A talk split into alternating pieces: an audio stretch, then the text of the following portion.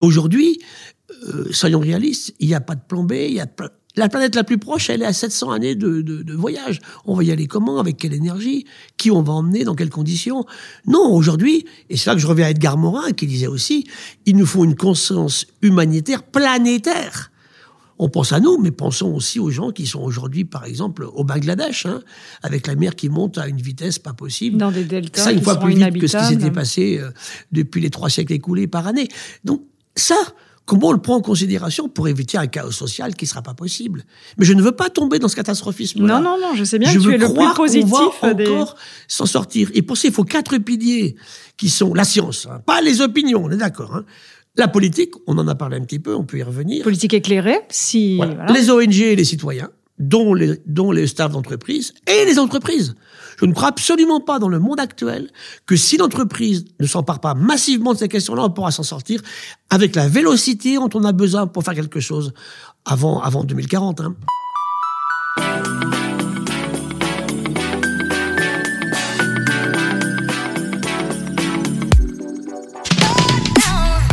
Bonjour, je suis Céline Puvardichvili, Look Sharp, pour le podcast Le Sens et l'Action du C3D. Aujourd'hui, nous recevons Gilles Boeuf. Bonjour Gilles. Bonjour. Alors Gilles, je vais te présenter rapidement. C'est difficile parce que c'est très long. Euh, tu es professeur à l'université euh, La Sorbonne. Tu es mondialement connu président du Muséum national d'histoire naturelle. Tu es professeur invité au Collège de France. Tu donnes beaucoup de cours et tu nous parleras des, étudiants qui aujourd'hui euh, se tournent vers ta discipline. Tu as été des années conseiller scientifique au cabinet du ministère de l'Environnement, de l'Énergie et de la Mer. On parlera de la mer tout à l'heure. Tu as été nommé au Comité consultatif national d'éthique pour les sciences, de la vie et de la santé. Tu as beaucoup d'autres rôles, dont un rôle d'élu régional en Nouvelle-Aquitaine sur le sujet de One Health, dont on parlera parce que les entreprises, comme tu le dis, doivent s'en emparer. Tu es à la présidence du CEBIOS, tu euh, agis avec des, associations, dont Ethic Ocean, et euh, tu présides une réserve naturelle classée par l'UNESCO. Donc ça fait beaucoup de rôles. Tu es un homme de sciences, de politique, d'éducation, d'entreprise, un homme de dialogue. Euh, tu fais vœu de pédagogie et ça se voit et c'est pour ça que tu es là. Merci. Est-ce que tu peux euh, nous parler euh, de la biodiversité, peut-être nous donner ta définition de la biodiversité? Oui, très simplement. Alors, le terme d'abord biodiversité, biodiversity en anglais, il est créé par un écologue de la conservation. C'est pas n'importe qui, c'est une nouvelle science. Hein. On est début des années 80. Aux États-Unis, en Californie, on lance la science de la conservation ça n'existait pas. Et il s'appelle Walter Rosen, donc il propose ce terme en 1985. Biodiversity, contraction de Biological Diversity. Bon, ça sort pas trop. Puis il y a un très grand homme qui vient de s'éteindre, il est mort il y a quelques jours, qui s'appelle E.O. Wilson, qui est un entomologiste, un spécialiste des fourmis d'Amérique centrale, qui est le, le, grand homme de la biodiversité, va le sortir un peu en, un an après, en 86. Et ce mot-là sort dans les laboratoires de recherche, biodiversité. Je vais le définir tout de suite. En fait, il a pour moi un synonyme évident pour tout le monde, le vivant.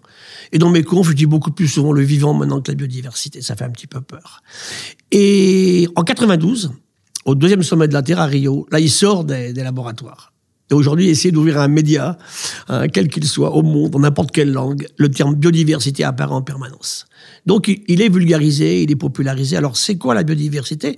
La définition initiale, c'était l'ensemble de toutes les relations que tous les êtres vivants, y compris les bactéries, y compris les protistes, hein, les levures, les microalgues, y compris les champignons, les plantes et les animaux, ont établi entre eux avec leur environnement. Moi, j'avais défini dans ma leçon au Collège de France, hein, simplement, c'est la partie vivante de la nature. Non, mais c'est très intéressant parce que tu as bien parlé de relations. Donc, on n'est pas juste au niveau du comptage, on n'est pas, là à voilà, compter. C'est beaucoup plus que ça. C'est pas un catalogue. C'est pas un catalogue. Alors, on parle de biodiversité génétique et de biodiversité fonctionnelle, justement. Euh, ça va jusqu'à la biodiversité dans le culturelle. Est-ce que tu peux expliquer la, différence? Oui, tout simplement. Bah, donc, effectivement, je dirais l'unité de monnaie initiale, c'est l'espèce un, papillon à point bleu, un oiseau à point rouge, l'humain, euh, la souris, euh, l'Escherichia coli, une bactérie dont on est rempli là, c'est l'espèce. Donc c'est facile, on peut compter, il y en a beaucoup, pas beaucoup, c'est rare, c'est abondant, mais rapidement on est sorti de là. Donc la partie génétique, c'est la variabilité au sein de chaque individu. Tous les deux, là, nous sommes homo sapiens, hein, mâle et femelle, mais on est extrêmement variable au sein d'entre nous. Et la reproduction sexuée a permis, il y a à peu près un milliard d'années, vivants de d'incroyablement se diversifier. Tous les deux, on a un papa et une maman. On n'a absolument pas la copie ni du papa ni de la maman, bien évidemment. Hein. Même des vrais jumeaux ne sont pas entièrement des copies. Ça, c'est intéressant parce que c'est là-dessus que les, les généticiens, les agronomes, les sélectionneurs ont travaillé. Hein, le bébé vache de la plus grosse vache, du plus gros taureau, on a travaillé pendant quelques centaines d'années. C'est le milieu 19e, on a fait de la sélection hein, artificielle qu'on appelle souvent familiale, tout simplement. Hein. Mhm.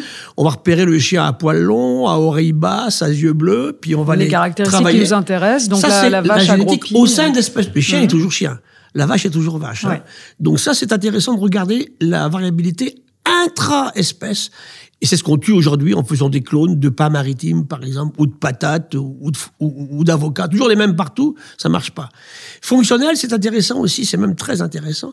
C'est la partie, je dirais, active dans une fonction d'un écosystème. Alors c'est quoi un écosystème?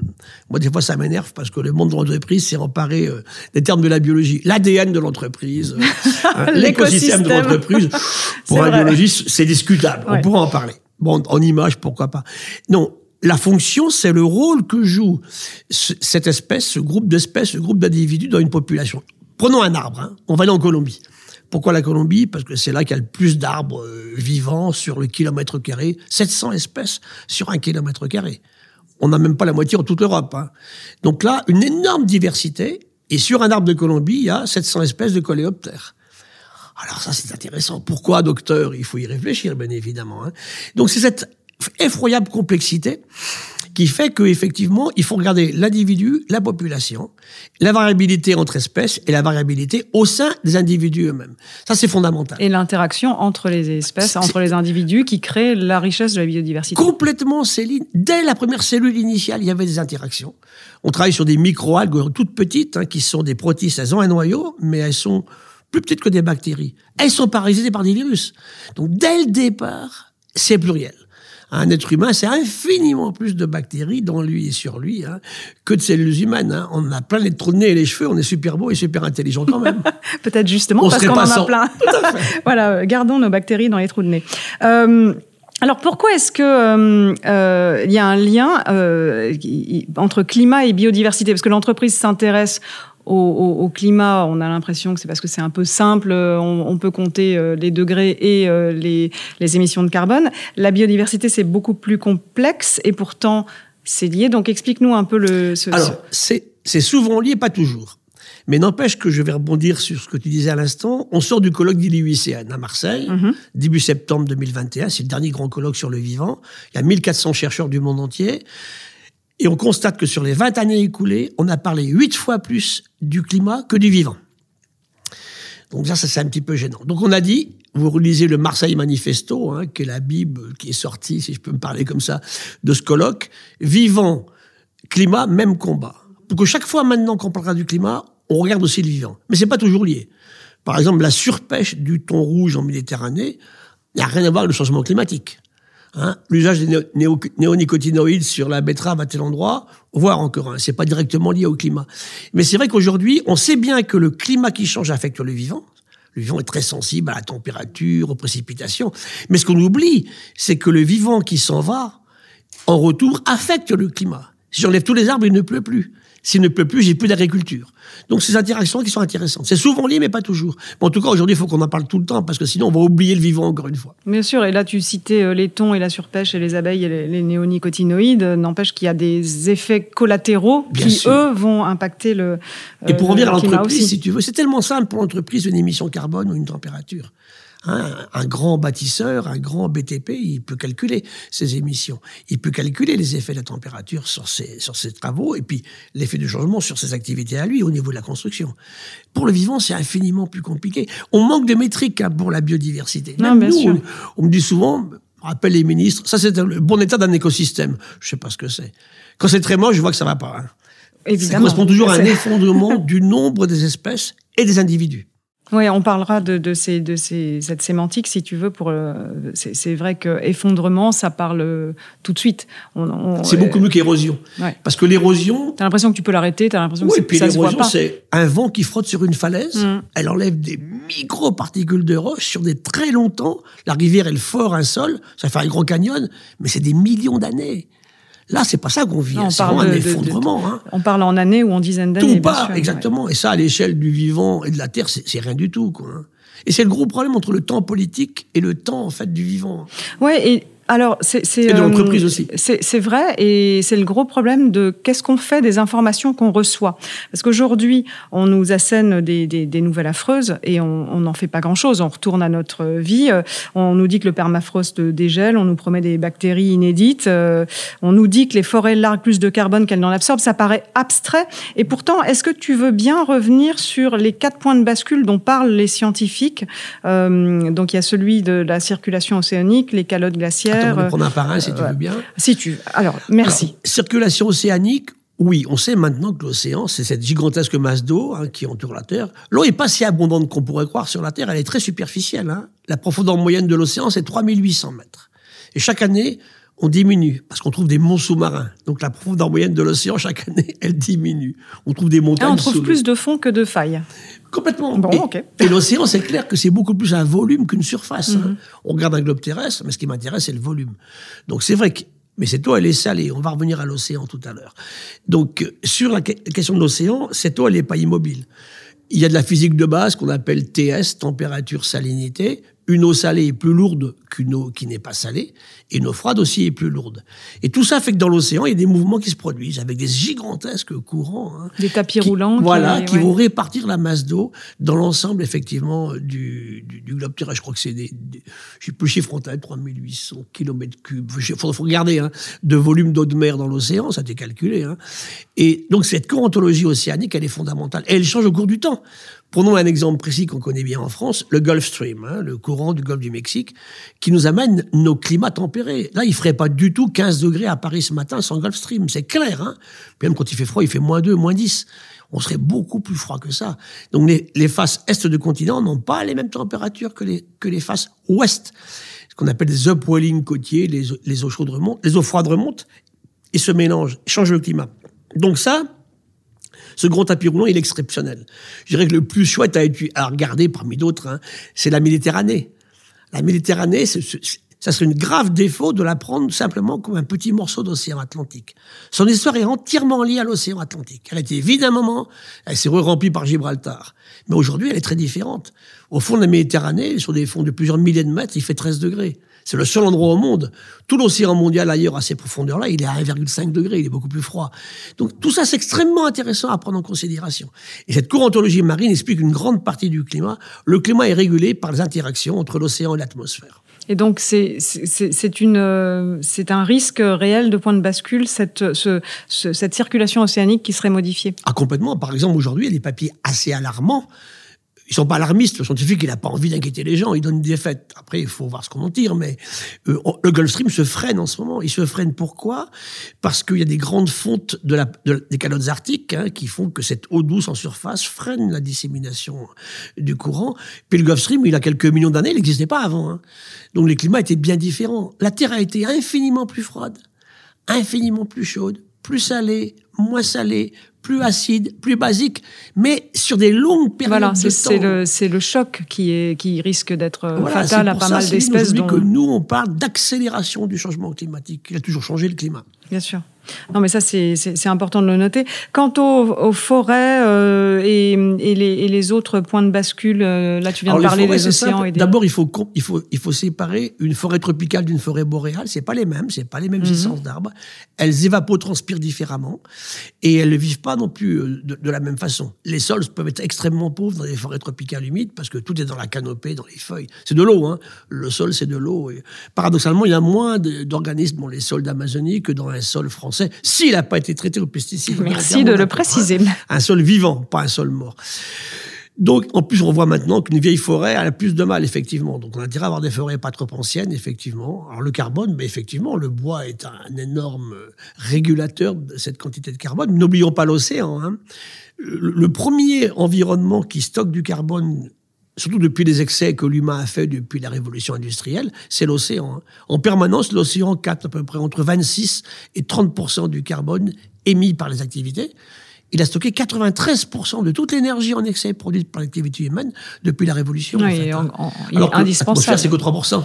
Ça- non, mais c'est vrai qu'on on- on n'a pas ces ordres de, de- de grandeur. Donc là, Ah les, les- les végétaux marins les, et les micro-organismes marins et les, et les planctons sont, Fantastique. sont- sont le plancton produit autant d'oxygène que toutes les forêts de la planète. Par contre, une erreur qui est souvent dite par les hommes politiques et par certains écologistes, c'est qu'ils disent que le plancton fait l'oxygène que l'on respire. Non. Oui, j'ai vu cette po- polémique euh, récemment qui est le ressortie. plancton, tout, tout l'oxygène produit est recyclé au niveau de l'océan. Ces microalgues, elles respirent pendant la nuit. Donc, elle fait la moitié de l'oxygène de la planète. Ça, c'est clair, il faut le dire, hein, clairement. Mais pas ce qu'on respire. D'accord. Non, mais ça c'est euh, c'est intéressant. Donc tous ces points de bascule sont euh, sont, sont sont menaçants. Donc qu'est-ce qu'on euh, et, et, et en plus on vient de on a d'autres systèmes de mesure finalement à, à l'échelle macro. Euh, récemment, celui de, de- du Stockholm Resilience Center a, a, a fait la news Nos parce qu'ils viennent de de- de- d'annoncer l'agrégation finalement de plein de données que tout le monde connaît, mais agrégées, ça fait peur. C'est cette fait. euh, cinquième limite à planétaire qui est celle des euh, des, Des polluants. des- des polluants, voilà. Euh, donc on a on a on- et, et ça aussi c'est un, un grand facteur de perte de biodiversité. Alors, il faut remonter à 1989. C'est pas si vieux que ça. L'équipe de, de Rockström, là dont on parle, là, en fait, sort en fait une idée, c'est Planet Boundaries, hein, des, des, des, limites. Moi, je suis pas trop fanat de ça, mais bon, c'est intéressant comme idée. Et il montre que le, le, le principal, le plus actif, dont on aurait déjà dépassé les seuils à jamais atteindre, hein, ça serait effectivement la biodiversité et le climat. Après l'azote, hein, en, en surexcès des, des, des- de l'agriculture. Et c'est clair ça.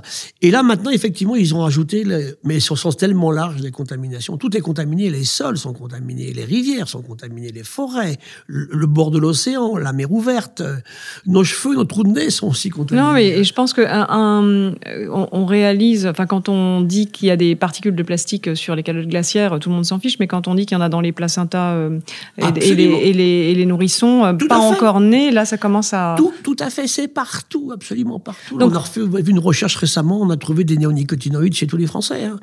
Donc ça va être difficile de mesurer l'avant. Mais ça, ça peut nous amener au sujet de, de One Health, parce que finalement, si on réagit pas à la mort du, de, de- de Panda, nous reparlerons du VVF et du Panda si tu veux bien pour l'anecdote, mais on peut réagir peut-être euh, à la santé humaine, la perte de euh, capacité. euh, les- on, sait que le- les spermographes sont affolants, que, le- que le- les, perturbateurs endocriniens euh, euh, sont en train même d'attaquer notre QI. Enfin, tout- toutes ces choses-là sont concrètes pour l'homme. Est-ce que ça, ça peut faire bouger les choses Disons que depuis qu'on en parle, oui. C'est clair que on, on parlait pas tellement des effets sur la santé publique avant il y a une dizaine d'années, pas beaucoup.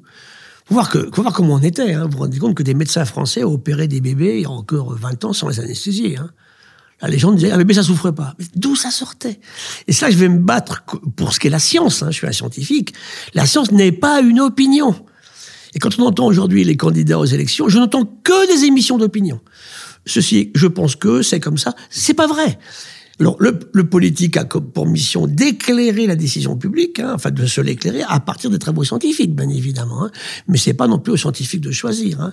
Donc, pour revenir à cette Ou question d'être de- instrumentalisé, oui, parce oui. que ça, ça aussi. One Health, c'est quoi? C'est l'idée que la santé publique est dépendante de tout le reste. On, on subodeurait depuis longtemps, mais la pollution nous met en plein les pieds là-dedans. Hein. Tu- Tu viens de parler des perturbateurs endocriniens, des microplastiques. Donc One Health, c'est le fait que on peut pas faire de médecine humaine sans regarder la médecine et la santé des animaux qui nous entourent, des plantes, de la vigne chez moi par exemple, du pain maritime, la santé des écosystèmes. Et tout est absolument lié d'un sol, d'un fragment d'océan, d'une huître. Et c'est ça que, qui est extrêmement intéressant. Aujourd'hui, on a des pathologies qui sont passées, ce qu'on appelle les sauts d'espèces. Hein.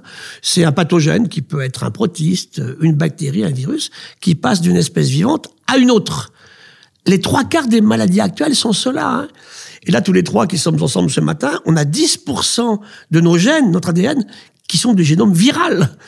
Ça, c'est la preuve que l'humain a vécu avec des virus depuis 50 000 ans. Les a assimilés euh, aussi, mais peut être sensible à d'autres qui vont Bien, arriver. bien forcément. évidemment, moi je travaille plein d'autres. hein. Ça veut dire qu'aujourd'hui, moi, ce qui m'inquiète, c'est pas tellement le fait que euh, il faut, on va gérer cette histoire du, du coronavirus 19, mais moi, mon gros problème, beaucoup plus important, c'est comment on empêche les autres d'arriver. Hein. Parce que peut-être que demain le prochain il tuera les jeunes et pas les vieux. Donc il y a vraiment des questions essentielles. Et ça, on sait que l'humain est directement impliqué dans ces occurrences de pathologie qui aujourd'hui se multiplient partout. Hein. On va trop près du sauvage, on le maltraite ce sauvage, on déforeste, on en parlait tout à l'heure, on contamine l'océan. Chaque fois qu'on maltraite le vivant, on va en retirer des effets très délétères sur la santé publique. et, puis on se fragilise avec euh, tous les, tous, les pathogènes qu'on ingère, qu'on respire, qu'on boit. Euh, plus les polluants, bien sûr, que, que, tu évoquais tout à l'heure. Alors, euh, je, Est-ce qu'on peut euh, rapidement évoquer les, les, raisons de la perte de la biodiversité euh, entre l'exploitation, l'habitat euh, C'est quoi les... Il y en a cinq hein, qu'on a depuis le début, depuis les travaux de Wilson, depuis 2007. C'est bien connu. Le début, début de ce, de, de, ce siècle-là. Le premier, c'est la destruction systématique. Voilà, on comprend bien. Hein. Là, on est dans un beau bureau, il y a un beau parquet, il y a des murs, il y avait une nature sauvage à une époque, tout enlevé. Donc, on a détruit. Et après, le vivant se réinstalle. Hein. Il ne faudrait pas faire croire aux gens qui nous écoutent que la ville ou un bureau, c'est... Il y, a la diversité dedans. Il n'y a pas beaucoup, c'est pas une forêt tropicale, mais il y en a. Hein. Paris, je prends le cas de Paris. La France, c'est à peu près 7000 espèces de plantes connues. Il y a 1000 dans Paris, hein, 1000 plantes sauvages dans Paris. c'est intéressant à dire aussi. On va, on va y revenir après. Comment le vivant se réinstalle après la destruction? Donc, on détruit. Facile à comprendre. Deuxième raison, la contamination. On contamine. Hein, on met un acide, on met euh, un produit industriel, un, détergent, un polluant divers et variés. Voilà, ben, on détruit aussi, ça c'est clair. Hein. Le troisième, la troisième raison, c'est la surexploitation. On va prendre plus dans les stocks vivants que ce que le vivant sait chaque année reconstituer. Surpêche, sur surdéforestation par exemple. Hein. Le suivant, c'est la dissémination de tout partout. Là, les gens le connaissent moins, ils ont moins peur de ça, de cela. C'est le fait qu'on amène des espèces dans des endroits où elles ne seraient jamais elles-mêmes toutes seules. Hein, je, pense à une plante de, l'Uruguay qui aujourd'hui prolifère, par exemple, euh, à Tahiti. Hein, je pense à une plante euh, à Jassando, par exemple, qui est partie du Brésil, qui est maintenant est partout, dans toutes les rivières du monde. Et ça, on, on, le voit avec les, les, bateaux qui amènent dans leurs eaux de ballast tout, à fait, tout à fait. Qui... C'est très fort en mer. Tu as tout à fait raison. Et la dernière raison, la cinquième, c'est le climat qui change trop vite. Donc destruction, pollution dissémination, surexploitation et climat. Donc on est en train d'accélérer celui du climat, donc de l'effondrement de la biodiversité. Il faut être clair, aujourd'hui, on me dit souvent le climat. Moi, par exemple, mon écologue en France, je ne connais pas d'espèce qui a déjà disparu en France à cause du changement climatique. Hein. Ça va venir, mais c'est pas le cas encore aujourd'hui. Oui, ouais, parce que certaines se déplacent, d'autres vont être ah, remplacées. Euh, bah, c'est moins visible. que tu connais, c'est le moustique tigre. Hein, quand on parle de santé publique, hein. donc le, euh, le, moustique tigre, il est parti de zones africaines, il est passé à la Réunion, il est en Méditerranée, et il est rendu à Nantes aujourd'hui, hein, et demain il sera à Paris. Alors, est-ce que c'est une question de sensibilisation euh, euh, Enfin, moi, je, crois beaucoup, comme toi, je pense euh, à la sensibilisation sur les aspects de santé, mais il y a le VVF qui, depuis je sais pas, 40 ans, essaye de sensibiliser sur ces sujets-là, avec le, panda. Est-ce qu'on a fait une, est-ce qu'on a fait une erreur en, ne prenant pas le, le, ver de terre euh, Non, je, non, je dirais pas qu'ils ont fait une erreur. En plus, il faut revenir au fait pourquoi ils ont pris le panda. Alors reviens, pourquoi ils ont bah, pris le panda À l'époque, ils avaient les de Ronéo qui était en noir et blanc. Donc il fallait trouver un animal noir et blanc. Alors il y avait le zèbre et le panda, on a pris le panda, parce qu'il est mignon, hein. il a toujours un grand sourire, croit-on, comme un dauphin. Alors le problème, c'est qu'il est que chinois, le panda. Donc déjà, ça a créé quelques petits problèmes récents, parce que les Chinois digèrent mal que le premier panda découvert, naturalisé, il soit à Paris, au Jardin des Plantes, aujourd'hui, il soit pas en Chine. C'était, c'était, les Chinois. Donc vous avez vu, quand ils donnent des... Des, médailles Oui. J'ai vu, ils mettent un panda euh, sous la médaille, comme ça on ne peut pas rater euh, où est-ce que c'est en train de se passer, forcément en Chine. Bravo les gars. Et puis les pandas, aujourd'hui, qui sont donnés dans des eaux sont complètement contrôlés par l'État chinois. Enfin bon, c'est une anecdote. Donc le panda, pourquoi pas le panda Par contre, c'est vrai qu'il y a eu des effets un peu, peu étranges. Par exemple, quand on a fait les séquençages massifs euh, de génome, moi, je n'aurais pas commencé par le panda. Les, Chinois l'ont séquencé. Comme il est que chinois, il faut séquencer le ah, panda. Ah, s'ils ont financé, oui. J'aurais préféré un tardigrade ou des trucs comme ça qui, dans l'histoire de l'évolution, sont plus intéressants. C'est l'anecdote. Hein. Donc, pourquoi pas le panda? Parce que ça plaît aux gens, euh, les gens le connaissent tous. Euh. D'un autre côté, c'est vrai que pour le scientifique, c'est pas ça l'intérêt. Il faut sauver le vrac, en fait. Hein. Moi, je suis beaucoup plus... Et les écosystèmes tout le monde le sait, je suis beaucoup plus un défenseur d'écosystèmes mm. que d'espèces particulières. Je hein. Je suis pas non plus un fanat en écologue euh, scientifique, je suis pas un fanat du tout, moi, des sanctuaires. Hein. Je pense qu'il y a des zones, bien sûr, il faut moins d'activité, c'est absolument clair. Hein. Mais de là à les rendre impénétrables pour tous, sauf pour quelques ONG, je suis pas d'accord. D'accord. Non, mais ça, c'est intéressant parce qu'il y a hum, Francis Allais qui proposait de faire une, une nouvelle forêt, pas? finalement, dans laquelle on laisserait euh, le, le- La nature se débrouiller. la nature se débrouiller. C'est ce qu'on fait dans ma forêt, dans les Pyrénées, ma forêt de la Massane. hein. La forêt, on n'a pas coupé un arbre depuis 1860. Mais elle est trop laisse. petite pour Francis Allais. Ouais. Il fait un beaucoup plus grand morceau que ça. D'ailleurs, il vient à notre forêt, mais ce sera pas possible chez nous. Il y a trop de terrain privé autour qu'on pourra pas ramener à la forêt. Non, mais c'est, ce serait une expérience euh, Intéressante. euh, intéressante, tout à fait. Alors, euh, puisqu'on est sur un podcast d'entreprise, est-ce que tu peux rappeler en quoi la biodiversité est indispensable à toute activité économique? Alors, on parle souvent de double matérialité. Est-ce que tu peux euh, évoquer, euh, évoquer ça? Alors, pour l'entreprise, c'est clair que, d'abord, je vais dire une chose, tout entrepreneur, tout staff d'entreprise, il mange. Déjà. Voilà. Et on ne mange que du vivant. Ah, il, faut, il faut le hurler partout. Ils ont oublié. Je fais une conférence qui marche très bien en ce moment qui s'appelle L'humain a-t-il oublié qu'il était vivant? Oui, un peu. Sais quand on se rappelle qu'on est vivant? Quand on est malade, Oui. Quand on a mal. quand on souffre. Il y a un petit problème chez l'humain. Et ça, c'est très grave. Hein. Je vais revenir à ma culture de l'impact. hein. C'est là-dessus qu'on va changer les mentalités de chacun. hein. Le gamin de CP ou avant, et puis après le chef d'entreprise. Donc, je m'adresse d'abord à la partie humaine vivante de l'entreprise. C'est une entreprise d'hommes, d'humains. hein. On ne mange que du vivant et on ne coopère qu'avec du vivant. Et le Covid-19 nous le rappelle, il cible nos fragilités. Qu'est-ce qu'il tue, le Covid-19 Des vieux, des gros, des hypertendus, beaucoup plus d'hommes que de femmes, des gens qui sont déjà en diabète de type 2. C'est intéressant quand même de regarder ça, effectivement. hein. Qui sont déjà en désordre relationnel entre leurs bactéries au sein de chacun et leurs cellules vivantes. Je crois qu'ils font pas de sport, c'est très clair, ça sort très très bien en fait. hein. Qui ont oublié qu'ils étaient vivants, qui, qui- Complètement. voilà, que, que Et leur ça- corps euh, avait des certains besoins aussi. Des gamins qui demain ne font plus de sport du tout, sont devant un, un écran toute la journée avec les cuisses qui se touchent en mangeant que des chips, c'est dramatique. Le Covid, il va se régaler, ou ses successeurs hein, dans le futur, évidemment, bien sûr. hein. Donc, on va revenir à tout ça. Donc, pour l'entrepreneur, d'abord, je dirais, état de santé de son staff et de lui-même. Un peu de pédagogie. Donc, la Ouais, biodiversité, elle est essentielle. Une fois qu'on a dit ça, eh bien, on revient à l'entreprise et au métier. Alors, l'entreprise, elle doit faire du profit. Je ne suis pas contre, dans un système capitaliste, à une condition que j'ai souvent rappelée, hein, qui pour moi est absolument non négociable. On ne fait pas de profit sur la destruction du vivant ou sa surexploitation. Tant qu'on fera ça, on sera dans l'état actuel. Et on n'a fait que ça. On a fait beaucoup ça. Il y a comme des entrepreneurs qui se rendent compte que c'est plus comme ça maintenant aujourd'hui, heureusement. De toute façon, on ne sauvera pas le monde sans entreprise. On y reviendra tout à l'heure. Donc ça veut dire qu'aujourd'hui, pour l'entrepreneur, c'est d'abord de la diversité euh, de vivante pour des matériaux divers et variés. Hein. On va chercher de la soie, on va chercher du cuir, on va chercher du bois, euh, on va chercher des matériaux divers et variés. Ensuite, bien sûr, donc le fait que du vivant bien organisé, bien installé, très biodivers et infiniment mieux capable de résister à l'agression, qui peut être soit le climat qui change trop vite, soit l'arrivée d'envahisseurs amenés par des humains. Ben, on l'a vu avec les virus qui tuent euh, des, des cheptels entiers Complètement. ou euh, la chaleur, des vagues de chaleur qui ont tué euh, Complètement. tous les puis, poulets. euh, Même cause, même conséquence. Hein. Là, quand ça se produit, tout le monde meurt en même temps. Parce qu'il n'y a plus de variabilité génétique qu'on évoquait tout à l'heure. hein. Pour un virus classique, la sortie, elle n'est pas simple. hein. C'est un parcours du combattant. Mais là, en fait, les difficultés du parcours du combattant, elles s'amenuisent en permanence, puisqu'on diminue le nombre d'espèces, et surtout, on diminue au sein des espèces la variabilité génétique que j'évoquais tout à l'heure. hein. Donc ça, c'est très important.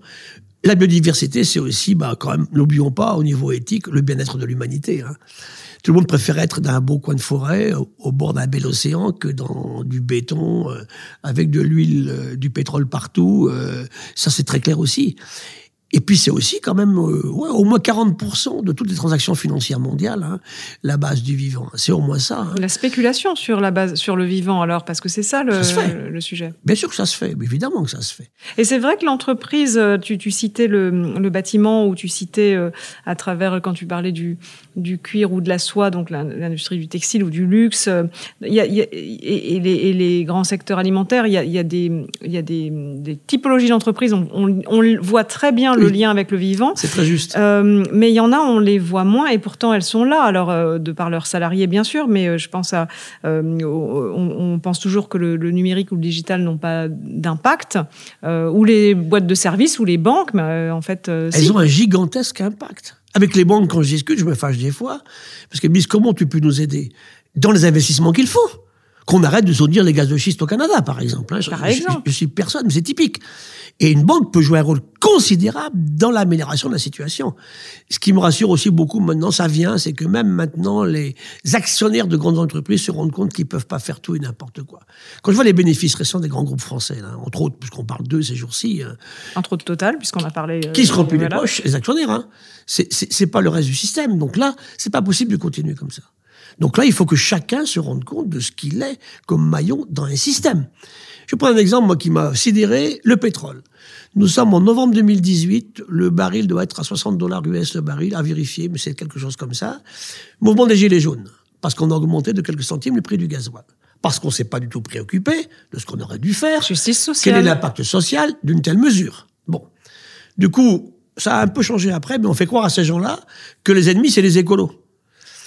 Ça tient pas debout. Dès le jour où tout va aller mal, qui va trinquer les premiers? Toujours, bien sûr, les gilets jaunes. Ça, c'est absolument évident. Donc, c'est intéressant de, de revoir ceci. 20 mars euh, 2020, tu te souviens? On annonce le confinement. Quel est le prix du baril de pétrole? Négatif. On me donne 20 dollars pour acheter un baril de pétrole. Ils Ouais. savent où ils mettre leur pétrole. C'est pas de la- Comment faire de la science là-dessus? C'est de la pure spéculation. C'est la pure spéculation. Entre un baril qui va, voilà, en ce moment, il a, il a dû remonter à 80 ou 100. Comment Parce Des telles qu'il- il fluctuations va avec la reprise, bah, forcément. Il n'y a aucune voilà. science derrière tout ça. Enfin, L'économie, c'est pas du tout une science. Hein. La vraie science, c'est la science économique qui va étudier toute la prise en compte des retombées diverses et variées, et ce qu'on appelle les externalisations des systèmes. Je préfère faire zéro point de PIB qu'un PIB qui m'amène à me détruire mon environnement, que je paierai toujours un jour. Un jour.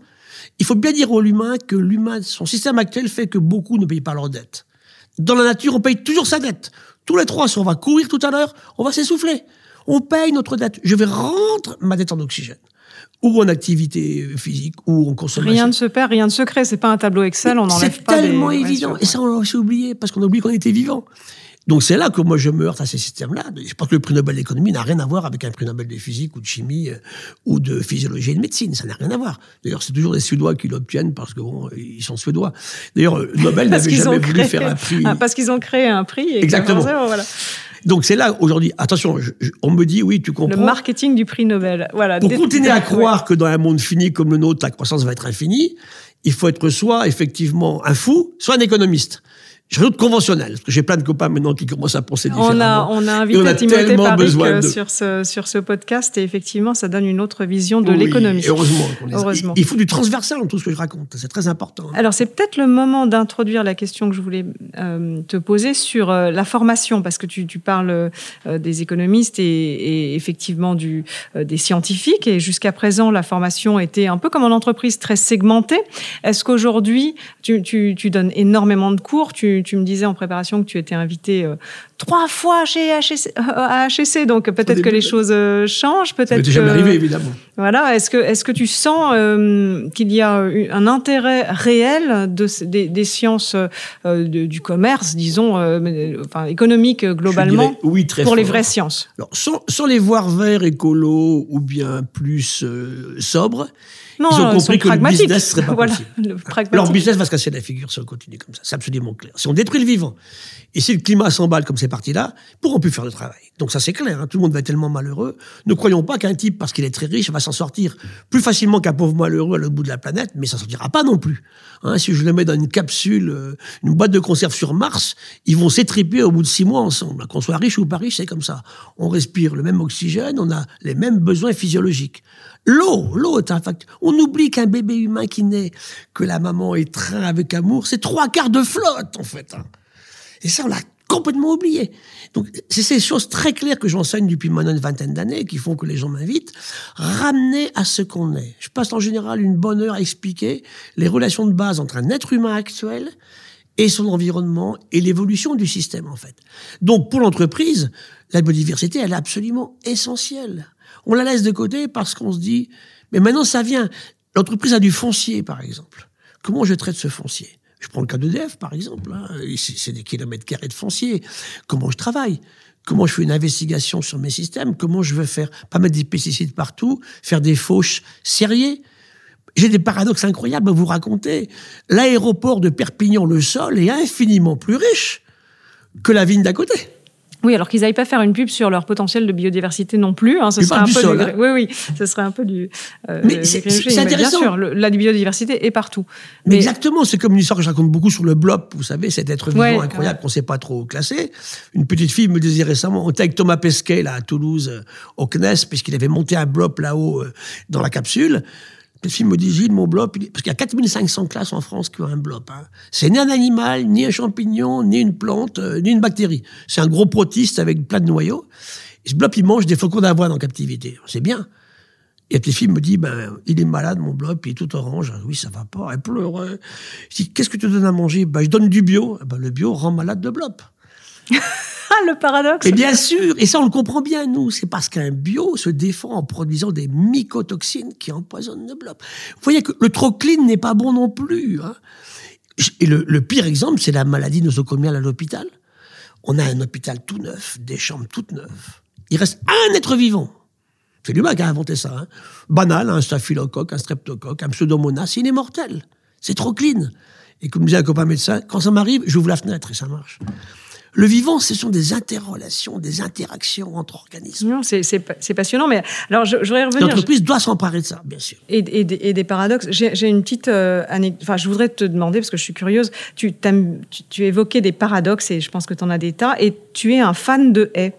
Je sais que tu es un fan de haies, euh, parce que la biodiversité. C'est les oiseaux, c'est plein de C'est l'inverse de. C'est plein d'insectes. Voilà. Mais euh, qu'est-ce que tu penses de l'arrivée de la chasse dans l'Office français de la biodiversité? Eux aussi, ils aiment les haies, mais euh, qu'est-ce que qu'est-ce que tu penses de ce paradoxe bah, Ça va peut-être te surprendre, mais j'étais un farouche défenseur du fait qu'il fallait mettre les chasseurs dans l'OFB. Parce que s'ils ne sont pas là, ce sera pire. Ça veut dire qu'aujourd'hui, les chasseurs sont des usagers de la nature. Bon, moi, je me verrai jamais tirer sur une bestiole. Je fais une belle photo, je suis tellement content, j'ai pas envie de le flinguer. Ça, c'est pas ton plaisir comme d'autres. Voilà. D'ailleurs, quand on regarde, c'est quand même 99% masculin, hein, ce truc-là. Euh, on a tué aujourd'hui, euh, Céline, la moitié des éléphants et des girafes en 50 ans. C'est pas les femmes qui ont fait ça. Il hein. faut bien le hurler, ça. Hein. Il y a des différences quand même. Ah mais ça, c'est intéressant parce que tu rapproches les, combats écologiques avec les combats féministes. Et je te remercie. Complètement. Beaucoup de femmes te remercient. Bah, d'ailleurs, si jamais on avait été plus féminin dans nos développements, on n'en serait pas là. S'il y avait eu des femmes en Antarctique, quand on s'est mis à écrabouiller les manchots pour en faire de la graisse et de l'huile pour les machines de grands baleiniers, s'il y avait une femme, on n'aurait jamais fait ça. La perception féminine de l'environnement, moi j'ai vu des femmes africaines à la COP hein, en 2015 à Paris, elles ont une perception que n'ont pas du tout les garçons. Donc ça c'est très important déjà de le rappeler.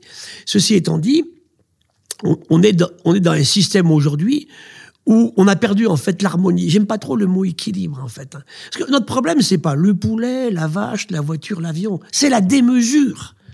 Et c'est là que le monde économique actuel ne sait pas gérer cela. Il faut de la régulation. Ça, c'est les États qui font ça normalement. Alors très très bonne euh, très très bonne euh, transition parce que on, est en ce moment dans, plein de discussions à hauteur d'État. On, sort, euh, toi tu sors tout juste du One Ocean Summit. Je suis rentré hier soir. Tu es rentré hier soir de Brest. Alors, qu'est-ce qui peut sortir de, tous ces trucs Tu, tu, évoquais euh, enfin, eh bien, le, grand sommet en Chine qui a été encore euh, décalé. Euh, qu'est-ce qu'on peut attendre Est-ce qu'on peut attendre de la régulation de ces grands, de ces grands routes? Des routes, non. Des modes de pensée développés pendant ces routes, peut-être. Moi, j'ai vécu très fort je suis allé à beaucoup de COP climat. J'ai commencé par la COP 20 à Lima, c'était en 2014. Plusieurs COP climat, plusieurs COP biodiversité plusieurs sommets de la Terre. Le premier sommet de l'océan, là, cette semaine. Bon, dans le télégramme, il y avait un grand titre, Gilles Boeuf, ni déçu, ni content. Je crois que c'est vraiment ça. C'est vraiment pourtant, il faut vraiment t'attaquer parce que tu es un optimiste irréductible. Donc, ni déçu, ni content. Absolument, Comment ils ont ni fait Ni déçu, ni content. Ça veut dire que on parle en fin de choses dont on ne parlait jamais. Et c'est vrai que je vois des hommes politiques euh, qui aujourd'hui euh, s'emparent de ces questions-là. Alors, est-ce qu'ils sont activés par leur, par leur, les gens qui vont les élire, oui. Mon drame aujourd'hui, c'est les jeunes qui vont pas voter. Ça veut dire qu'on est dans un système où j'écoute ce qui se passe en France. Je suis très fan, j'aime beaucoup les jeunes parce que je suis enseignant, mais j'adore mon ami Edgar Morin. Hein, on est proche depuis très longtemps, ça fait très longtemps qu'on se connaît, on a fait des, des, conférences ensemble. Avec Edgar, on était à Montpellier il y a deux ans sur une thématique. Est-ce que la controverse scientifique est utile au débat public? Ah, Voilà un merveilleux sujet. Pas la polémique, hein en ce moment, et des types qui sont polémistes. Controverse, c'est pas. Oui, il y en a qui. C'est un métier et ça arrive à, ça arrive à candidat. C'est dingue. C'est monstrueux ça. Et c'est là qu'on est loin du fameux de la science et, du, et, du, vivant, bien sûr. Donc ça veut dire que.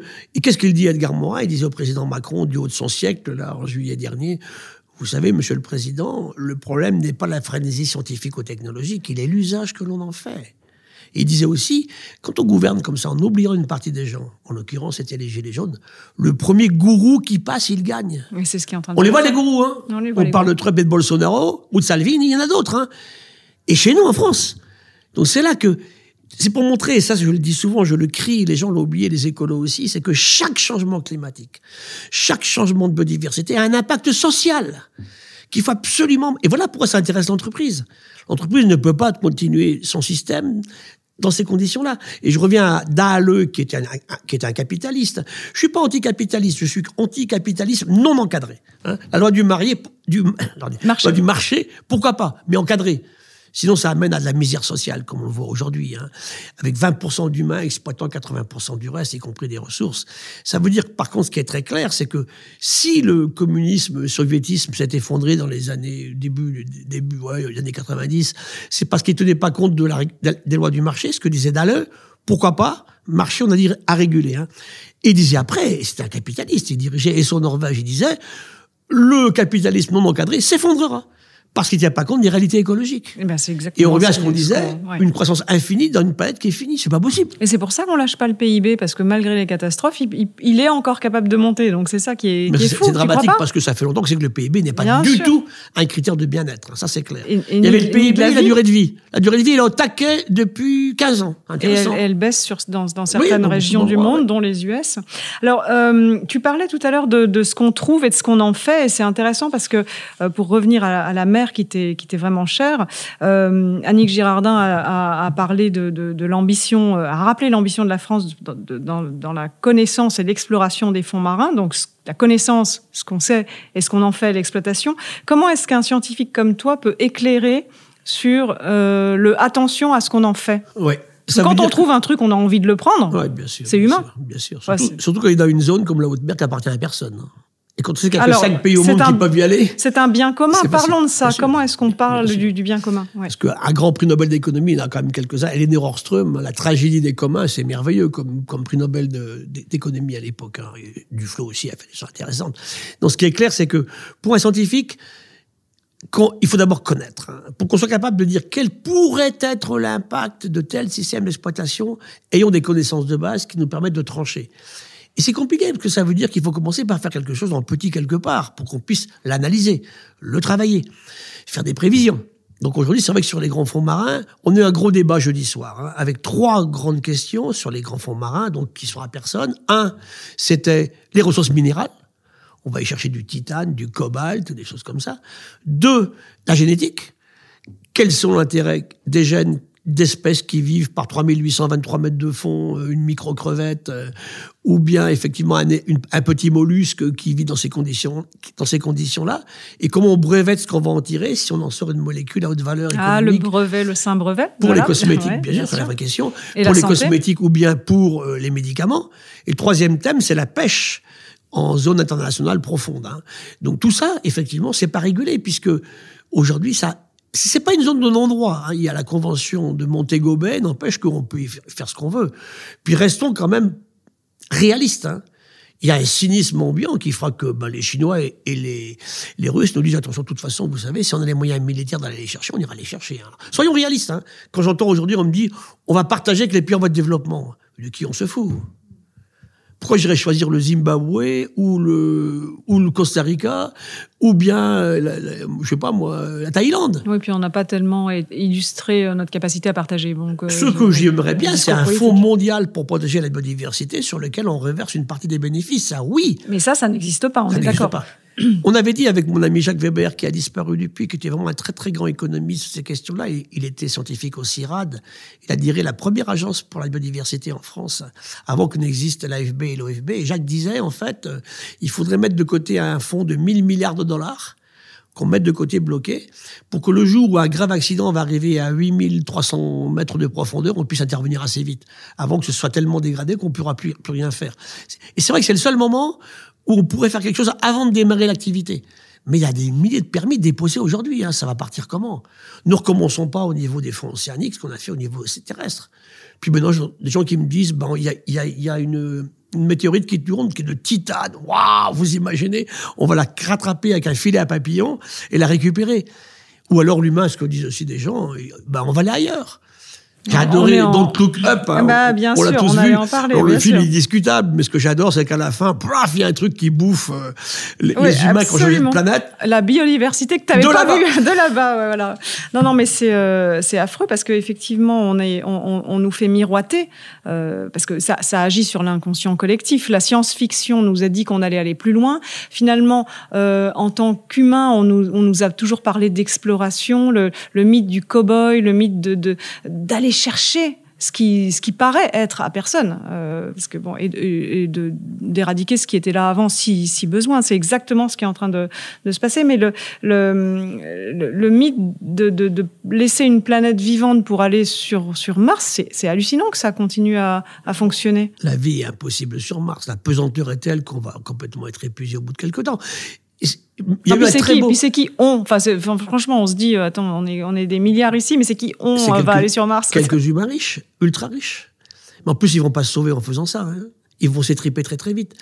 En science-fiction, moi j'aime bien Jules Verne. Regardez tout ce qu'il avait imaginé il y a longtemps, qu'est-ce qu'il avait prévu sans, se déplacer. En fait, il restait chez lui à Nantes.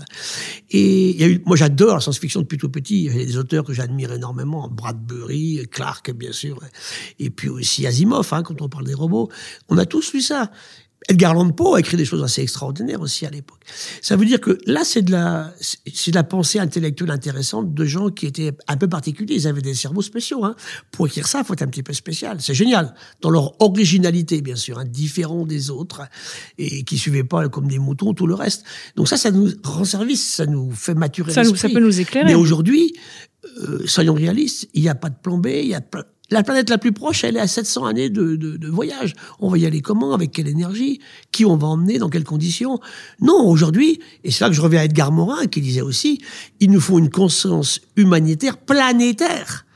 On pense à nous, mais pensons aussi aux gens qui sont aujourd'hui, par exemple, au Bangladesh, hein, avec la mer qui monte à une vitesse pas possible. Dans des deltas Ça, une fois plus vite que ce qui s'était passé euh, depuis les trois siècles écoulés par année.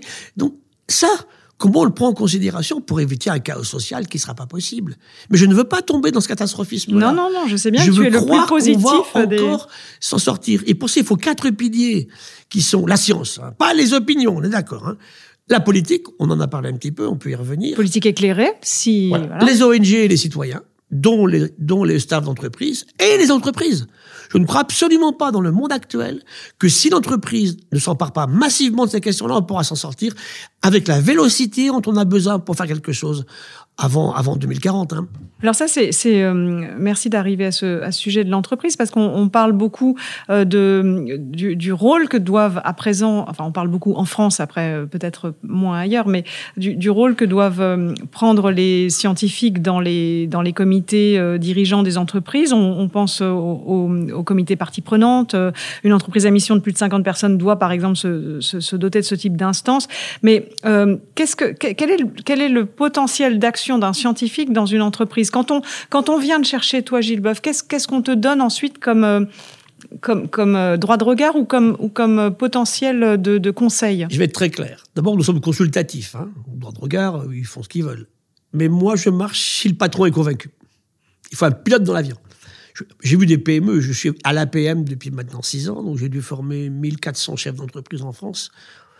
Eh bien, sur, sur 1400, j'en ai trouvé deux qui m'ont dit que ça servait à rien ce que je faisais. Alors, c'est pas beaucoup, donc j'ai quand même de l'espoir. Quand même. Ouais, des types qui étaient en fin de vie, euh, ingénieurs, absolument imbus de ce qu'ils avaient fait pour nous amener la planète dans les temps. Ils se trouvent aujourd'hui. Bon. C'est rare, c'est très rare. Ça change beaucoup. Et les jeunes ne sont pas du tout comme ça. Ça veut dire aujourd'hui, quand je vois les jeunes, des majors des grandes écoles d'ingénieurs, ils n'ont pas du tout allé dans les grands groupes où ils allaient avant. Avant, on allait négocier son salaire. C'est fini, ça. Hein ils veulent encore des sous, me disait un copain qui est entrepreneur. Bah oui. N'empêche que ils ont un, ils veulent un sens à leur vie.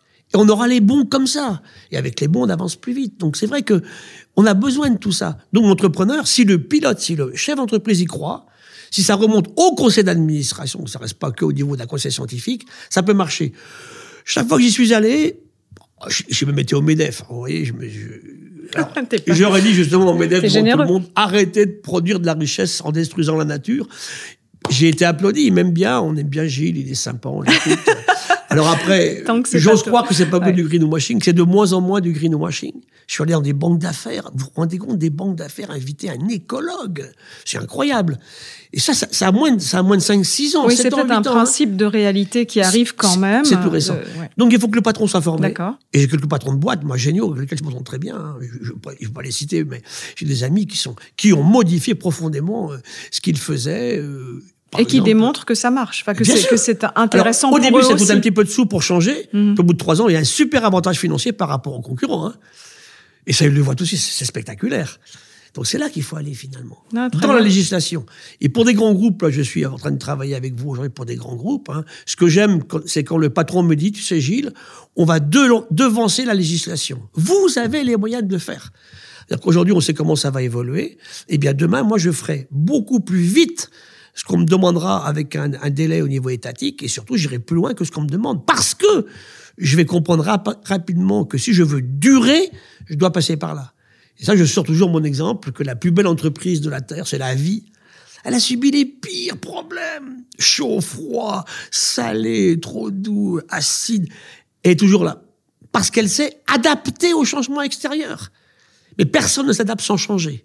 Et qu'est-ce que tu dirais alors à une entreprise? Parce que j'entends que tu peux être appelé dans des entreprises qui peuvent changer, mais si tu es euh, euh, appelé par un exploitant minier, un pétrolier, etc., qu'est-ce que quand, quand, tu vois que, enfin, les, les, les, polémiques actuelles, par exemple, sur euh, la mine qui pourrait, enfin, les mines qui pourraient réouvrir au Portugal, etc., et, et leur impact sur les écosystèmes, qu'est-ce que qu'est-ce qu'on fait quand on a besoin pour les transitions de ces métaux? Est-ce qu'un scientifique peut éclairer sur ces sujets-là Alors, dans des pays assez grands, pas le Portugal, mais je travaille beaucoup, beaucoup au Chili, on, a travaillé par la géographie. Ça veut dire qu'il y a des zones qu'on va accepter de détruire et de polluer, d'autres on va pas aller.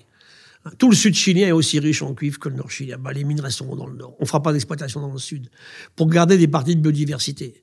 Sur un pays aussi petit que le Portugal, là, je suppose que tu parles de lithium, euh, il n'y a pas énormément de gisements. Il hein. faut se rendre compte que ces exploitations-là sont très délétères pour et, le vivant. Et sur les réserves et sur. Euh, il y a incompatibilité entre le vivant et les métaux lourds, c'est clair. Donc il y a un choix à faire. Oui, absolument, bien sûr. Hein. Alors après, est-ce que moi je pense quand même qu'ils font des bénéfices tels qu'on doit trouver les moyens en exploitation de ne pas libérer ces produits dans l'environnement. Par contre, il est clair qu'on ne peut pas exploiter comme on a fait jusqu'à aujourd'hui. Hein. Oui, en raclant tout et en faisant des... On regarde le cadmium, une mine de 150 ans dans le Limousin qui continue à contaminer le littoral charentais. Hein. C'est plus exploité, mais dès qu'il pleut, ça tombe sur les déchets de la mine. Donc, et c'est horriblement toxique. Parce que le vivant a besoin de ces métaux lourds, mais avec une incroyable parcimonie des fifrelins, comme je dis souvent. Tous les trois, on a du sélénium. Le ruthénium, c'est hyper toxique. Donc ça veut dire que le vivant s'est construit sur le monde minéral antérieur. Ça, c'est clair.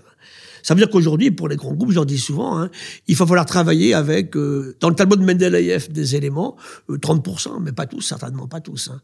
parce que ben, on va chercher des trucs qui, quand on va les chercher, est beaucoup trop dommageable pour l'environnement. Et, et quand, quand on est un scientifique, est-ce qu'on a le droit de parler de renoncement? Est-ce que c'est trop radical? Disons, oui, oui, on a le droit d'en parler. Le scientifique, même, il peut le dire. Hein. Maintenant, est-ce que ça se fera? J'en sais rien du tout. Mais par exemple, il y a un terme que j'utilise jamais, vous m'avez écouté, moi, je parle jamais de décroissance. J'aime pas ce terme-là. Euh, une croissance calculée sur des principes tout à fait différents, oui. Oui, une requalification de la croissance. C'est quoi le développement pour un biologiste?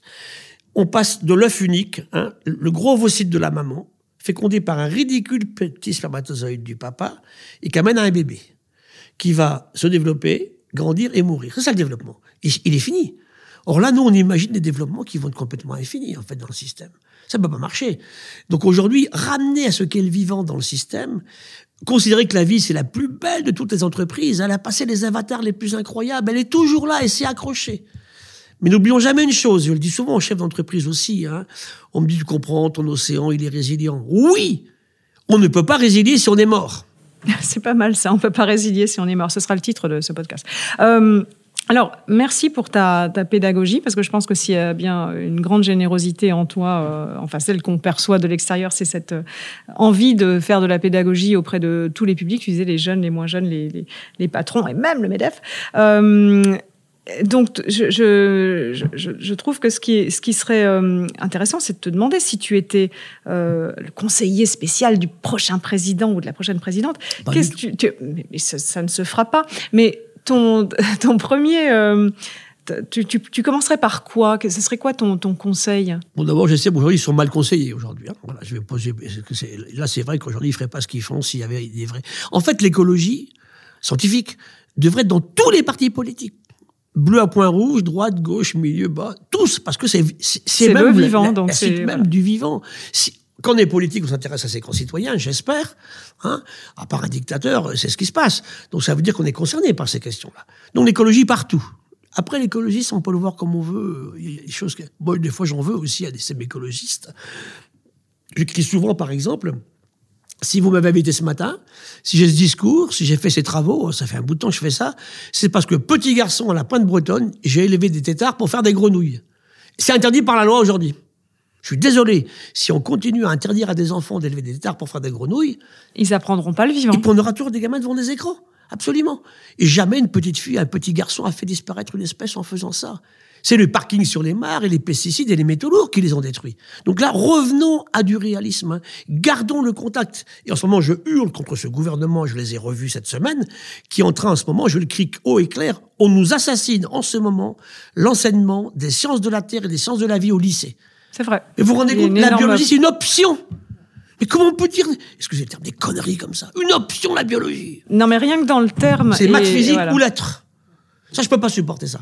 Donc ça veut dire qu'ils ont oublié. Alors, eux, ils savent plus qu'ils sont vivants. Quand ils seront malades, je sais pas comment. À, à, à 10 ans de là, on n'aura plus de, on n'aura plus d'écologues, de scientifiques du vivant qui comprennent, ne serait-ce que ces interactions. Donc c'est grave. Il y a ça. Puis surtout, surtout, on aura perdu l'esprit critique. On va gober toutes les fake news possibles et imaginables. Parce qu'il y a l'acquisition de connaissances, mais il y a l'esprit critique. Comment un gamin de 15 ans fait le tri aujourd'hui On lui bourre le crâne et il va plus faire de sport. Euh, c'est pas possible. Il m'est arrivé une, anecdote terrible il y a quelques temps que je vous raconte parce qu'elle m'a vraiment fait mal.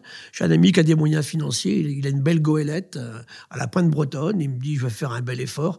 Emmène 40 gamins du 9-3 qui n'ont jamais vu la mer à la pointe bretonne et emmener sur le bateau de, deux semaines.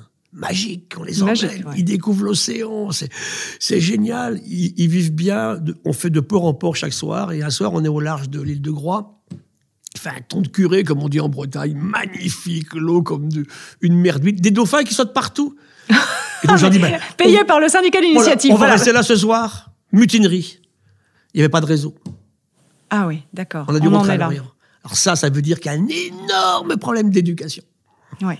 Parce que oui, les jeunes sont mieux concernés, c'est vrai, n'empêche que. Là, il y avait un moment exceptionnel. C'est dommage de ne pas le pour voir. acheter le dernier modèle d'iPhone devant la Fnac. Et ça, ça c'est une question d'éducation. Donc, comment est-ce qu'on les éduque dès le départ? Il faut aller en fait à l'école maternelle, leur apprendre que un, un cancrolat, euh, un acarien, euh, une araignée, ça apparaît pas beau, mais c'est génial en fait. Non, merci pour cette, euh, cette anecdote. C'est un réveil, euh, effectivement. Euh, on arrive au, bout de ce, podcast. Euh, et on a deux questions euh, récurrentes sur ce podcast. Il y en a une euh, qui concerne le collaborateur, hein, n'importe quel auditeur qui serait finalement derrière son bureau, derrière sa chaise et qui aurait envie de changer le monde depuis là où il est. Tu, tu lui conseilles quoi? Très clair, ce qu'il mange d'abord. Parce que là, premièrement, acceptons de payer ce qu'on mange. C'est un très bon. Euh, conseil, le monde agricole ouais, est assassiné en ce moment. Oui. Vous vous rappelez encore cette semaine, 3 centimes sur le prix du lait. De qui on se fout? Oui, sur qui, qui, qui, va payer ces 3 centimes? Oui, évidemment. C'est absolument lamentable. Ouais. Si on paye décemment le monde agricole et que par les efforts qu'ils font, 70 heures par semaine ou 100 heures de travail, ils sont correctement rémunérés, ils arrêteront les pesticides. Pourquoi c'est venu? Année 50, ça commence en 52 en France. Je regarde les durées de vie. Hein. J'ai plein de, de, femmes dont la maman atteint 100 ans en ce moment. Donc la maman enceinte n'a pas mangé de pesticides, les bébés non plus. J'attends de voir combien de temps vont vivre les femmes nées après 1952 en France, quand on a mis ces produits partout. Ça veut dire que là, il y a une question évidente. On paye décemment ce qu'on mange. Alors bien sûr, c'est pas forcément que du bio, mais en tout cas, on fait attention. Et surtout, on respecte les saisons. Au moment des saisons, les légumes, même bio, ne sont pas chers. Il faut arrêter de vouloir tous les jours une papaye, un avocat, une banane, une cerise. Ça tient pas debout, ça, en fait. Tu disais que tu travailles avec euh, un grand chef justement sur ces sujets. C'est un grand ami, on est très souvent ensemble. Thierry hurle jamais vous ne trouverez une tomate dans un restaurant Thierry Marx entre novembre et mai. Allez chez McDo. Donc il y a de la pédagogie à faire. totalement, et, ils le font. Accepter de manger au rythme des saisons et de manger bien et de mettre un vrai prix dans ce qu'on mange. Ces gens-là ont compris. Les grands cuisiniers, euh, je suis allé chez trois gros. Ces gens-là ont compris que la biodiversité, c'est fondamental. Donc on paye un peu plus cher ce qu'on mange. Donc il faut que ça redescende partout et, au, niveau de, du distributeur aussi, parce que Monsieur et Madame tout le monde euh, ne vont pas chez Thierry Marx, donc il faut que ça, il faut que ça ah, infuse. Évident, bien sûr. Il faut que ça infuse. Je le prends en image. Oui, non, mais, parce qu'il inspire aussi.